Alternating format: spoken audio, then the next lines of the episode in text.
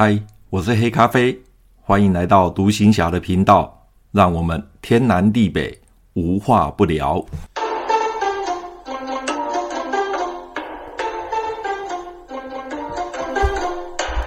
听众朋友好，啊，又来到马祖当兵去这个栏目了。前一阵子因为啊工作实在太忙碌了，呃，实在没有时间来录音哦，来讲一些故事。那停了大概有一个多月哦，这边真的是很抱歉。那因为实在太忙了，忙到每次只要一回到家就想睡觉，有时候在部落格打打字呢，就打到一半就睡着了。所以一篇文章呢，有时候要打好几天。好，所以最近我的更新啊变得非常的慢。啊，不是我偷懒，实在是因为太累了，回来只想睡觉哦，因为实在工作太忙了。好，那从上一次我讲到射击任务一的部分，就是我在马祖当兵这两年呢，呃，唯一的一次呢，用实弹向解放军射击。那因为太久没有射击了，从我去之前，大概是在民国七十四年吧。我们这个连最近的一次射击是在民国七十四年，那个时候我已经是民国七十七年了。所以我听老兵讲，这段期间。哦，几乎从来都没有再向解放军哦实弹射击过，主要是因为两岸的敌对状况呢比较成平了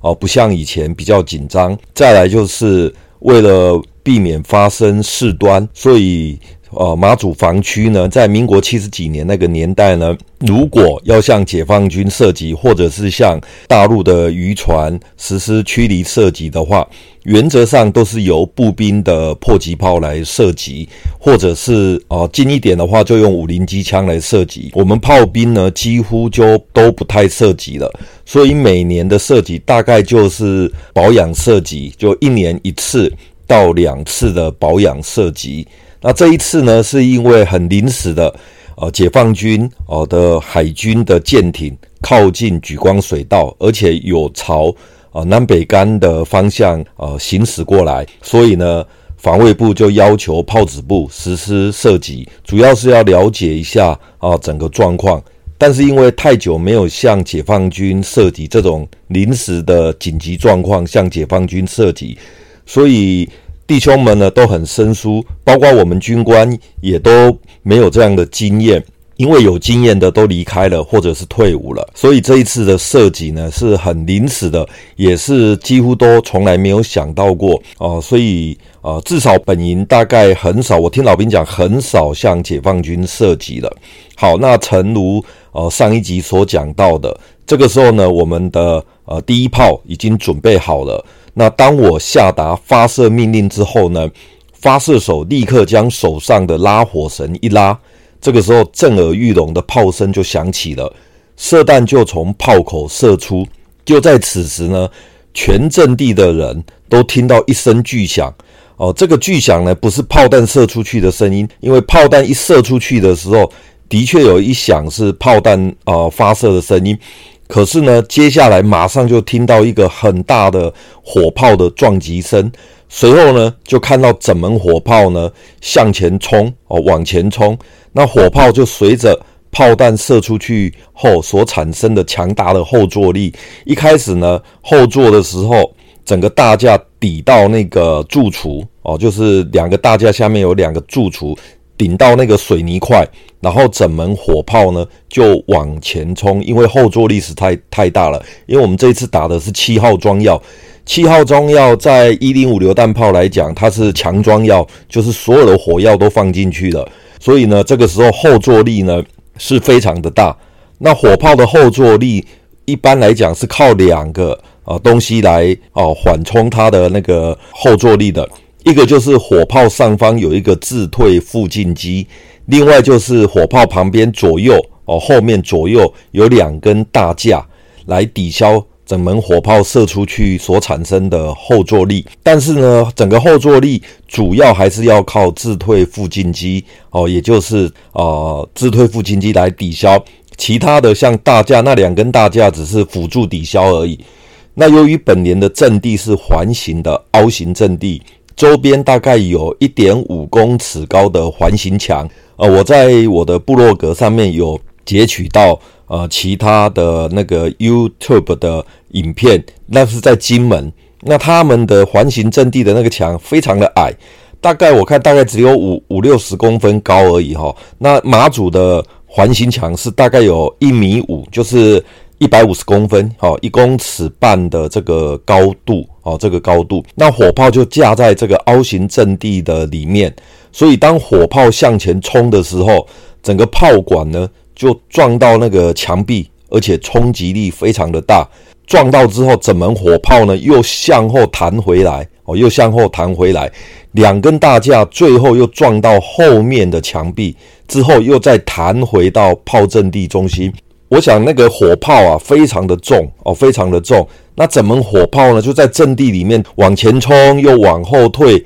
可想而知，如果当时有人在炮阵地旁边，也就是说在火炮的旁边的话，那么非死即伤哦，非死即伤。因为那个火炮全部都是金属做的，非常的沉重。如果被它撞到，不要说被它撞到，只要被火炮的任何一个金属去打到的话，那绝对是非死即伤的，而且今天晚上我们涉及的是七号装药，所以火炮的后坐力非常的大。那我这边稍微介绍一下，一零五榴弹炮呢，一共有一到七号的装药，也就是一到七号的药包。那一到四号呢，它是装在同一个药包，也就是我们所谓所称的普通装药。所以你你如果打近距离的话，大概就是一到四号，就是整个药包哦，就一包整个药包就要装到泡酸里面去。那接下来五号装药就单独一包，六号装药单独一包，七号装药也是单独一包。那如果是打五号装药的话，你就必须把一到四号的一个药包，再加上五号一个药包，也就是两个药包要放到那个泡酸里面去。像今天晚上我们打的是七号装药，所以要放进去的药包就是全部都要放进去，也就是一到四号是一个大药包，再加上五六七三个药包，加起来一共是四个药包。哦，四个药包要装到那个炮栓里面去。一般火炮装填是炮弹先装进去，炮弹装完之后，接下来就是放药包。那药包放完之后，接下来就是关炮栓，这个时候再装底火。那一零五榴弹炮它是用击锤打击的，它不像一五榴弹炮以上是要装底火。那一零五是装用击锤来打，所以所以它不需要装底火哦，它没有装底火的这个动作。我想当过炮兵的应该就知道我在讲什么了。好，那这个时候呢，所有人被这个突如其来的状况都吓到了。而我本身也吓了一跳，整门火炮就这样在阵地中心冲前冲后这样子跑来跑去的。那个时候，我第一个念头就想到，整个炮阵地只有我跟发射手两个人在炮阵地。那我离火炮呢还有一段距离哦，我是站在火炮左大架的侧边哦，那距离火炮还有一点距离，大概有五公尺左右吧。但是呢，发射手。他事实上就是站在火炮旁边，也就是右大架的旁边。那因为他要拉火，因为我们用的是短拉火绳，所以他人就是站在呃火炮的旁边。所以他一拉的时候，整门火炮冲出去，我当下第一个想到的就是他。他不知道有怎么样嘛，所以我就大声的喊他的名字。我印象中这位发射手姓黄，黄色的黄，呃，弟兄姓黄。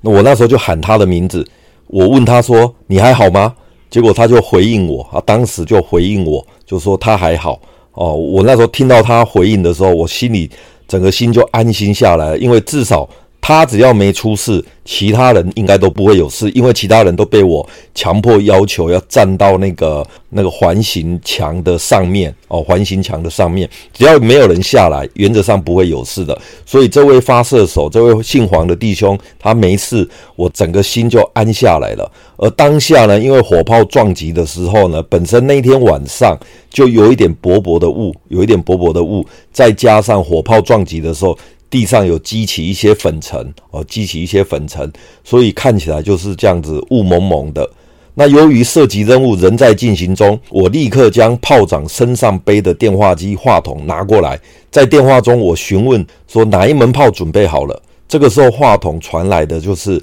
各炮都准备好了。这时候我就下达第一炮停止射击，然后由第五炮接手射击。为什么是第五炮呢？因为是第五炮第一个回应我的哦，第第五炮的炮长第一个回应我说五炮准备好，所以我的脑海里面第一个啊记忆的就是第五炮，所以我就下达第五炮接手射击。然后呢，我告诉第五炮炮长哦，我随后就到，我随后就到。这个时候呢，我把电话机还给炮长之后，我立刻哦跳下环形墙，从环形阵地旁边的小。呃，小小出口冲出去，然后呢，经过那个呃内卫兵，然后就直奔呃第五炮。由于第五炮是本连位置最高的，我们一共有六门火炮。那在山上的有两门炮，一门炮是第五炮，另外一门炮是第六炮。那第五炮呢是位置最高的，第六炮呢位置稍微低一点。那第六炮是事实上是离第一炮呃比较近的。那为什么我没有朝第六炮跑呢？啊，这边讲个笑话哈，这也是真实的。因为第六炮的炮班呢，在山上养了一只狗啊，养了一只狗，它会咬人，而且它真的会咬人。我记得有一次晚上呢，我去查勤，这个时候呢，我要进去之前呢，我就大声的喊说啊，连副来了，抓好之后呢，我就进去点名，点完名之后我就离开，它一直对着我叫，所以呢，我不太想要待在那个。呃，那个地方待太久，所以我就离开了。离开的时候呢，他们手没有没有抓好哦，没有抓好，就那那一只狗就冲出来。但冲出来我并不晓得，因为我是走那个战备沟哦，走走那个壕沟往下走。那那只狗呢，它就一直跟着我，我并不晓得它在在后面跟着我。然后我就只感觉到，诶，奇怪。在我在那个壕沟走路的时候，乌漆嘛黑的，我拿着手电筒，我感觉后面有有个东西一直靠近哦，有那个那个脚步声，可是那脚步声呢，又不像人走路的脚步声，可是我清楚的听到有脚步声。这个时候我一转身，然后手电筒往地上一照，哇，那只狗就已经到了我的脚边了啊！因为我们在军中穿的是那个军靴，是比较高筒的，有绑腿的那个帆布的。它一口就咬过来，咬过来呢，刚好呢，就嘴巴刚好刚好 touch 到我的那个帆布的那个那个绑腿的那个地方的时候呢，我顺势把脚抬起来，那那只狗吓了一跳，它往后退，退了之后呢，它又往前冲，我就用脚要踹它。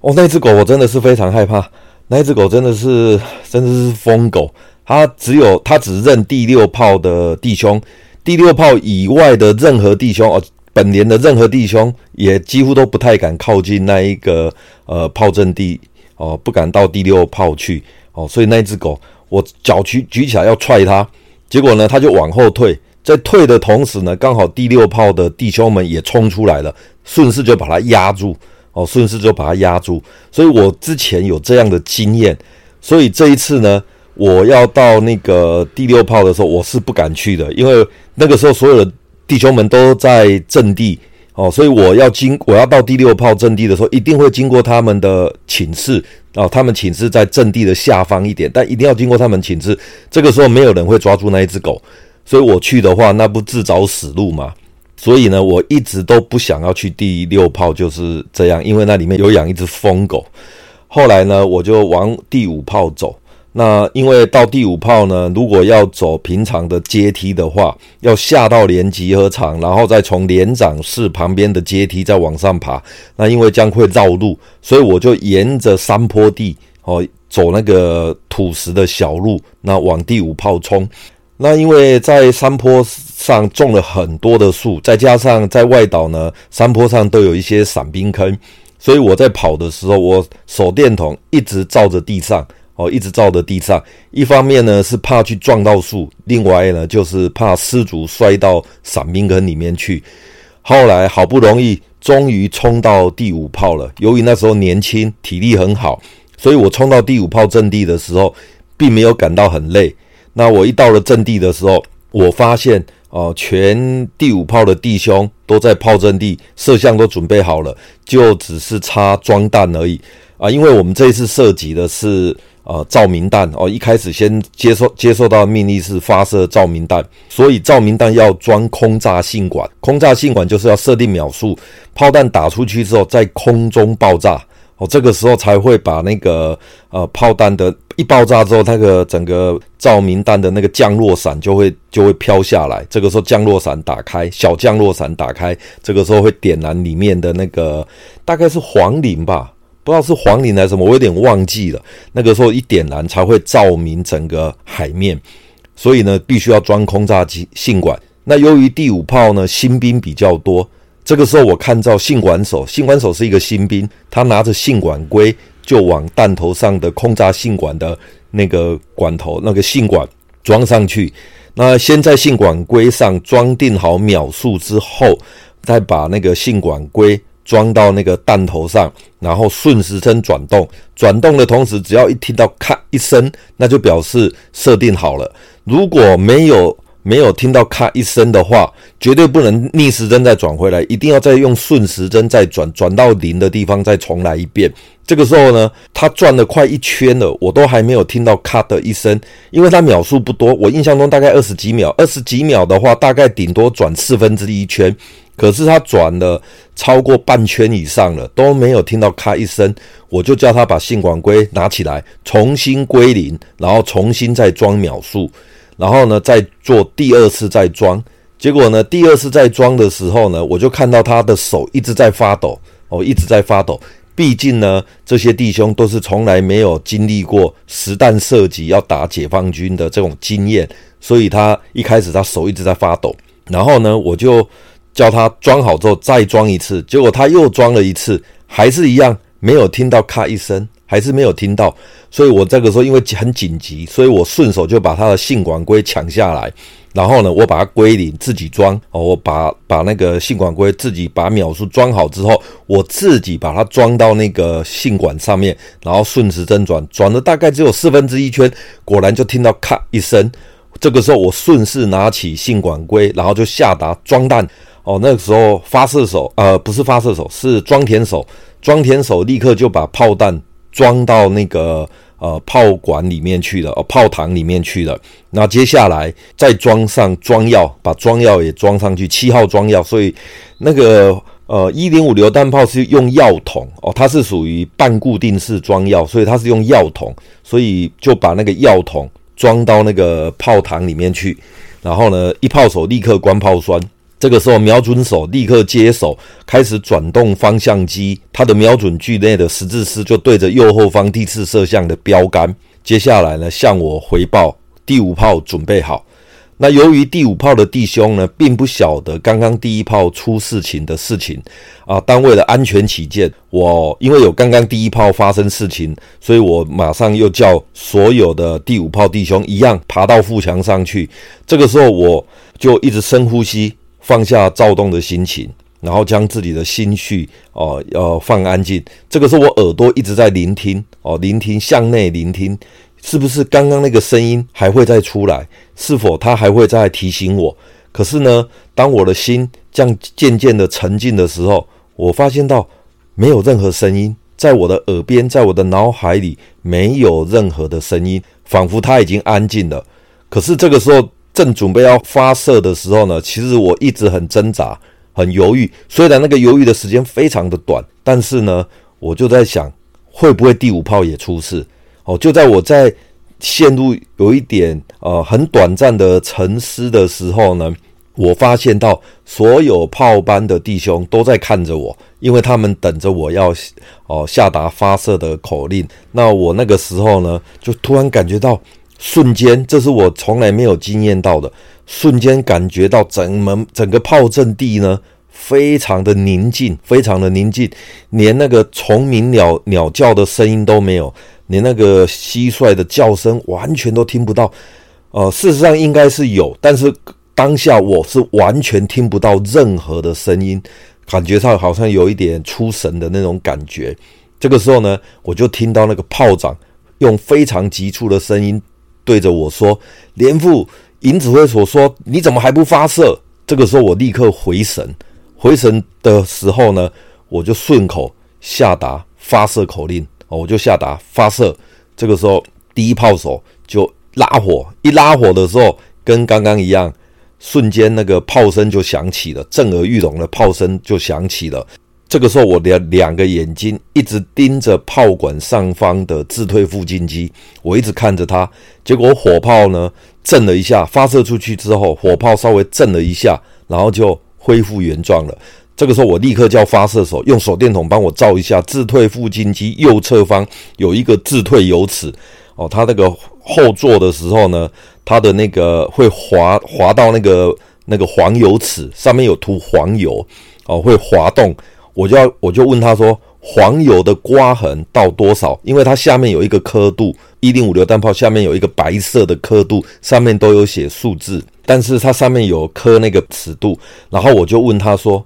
自退的那个刮痕到底划了多少？后来他他把那个退下来的那个数字呢，他就把那个数字报给我，我心中就放下一大块石头，因为那个他后退的那个位置呢，黄油刮到的那个位置刚好就是在合理的范围内，就是标准的范围内，所以我就那时候心里放下一大块石头，就是自退附近正常，火炮的自退跟附近正常。这个时候我立刻在下达第二发发射。第三发发射，第四发发射，一直到五发发射完毕之后呢，这个时候我就听到炮长对我说：“说连指挥所啊、通知说营指挥所下达暂停射击，下达暂停射击。”这个时候呢，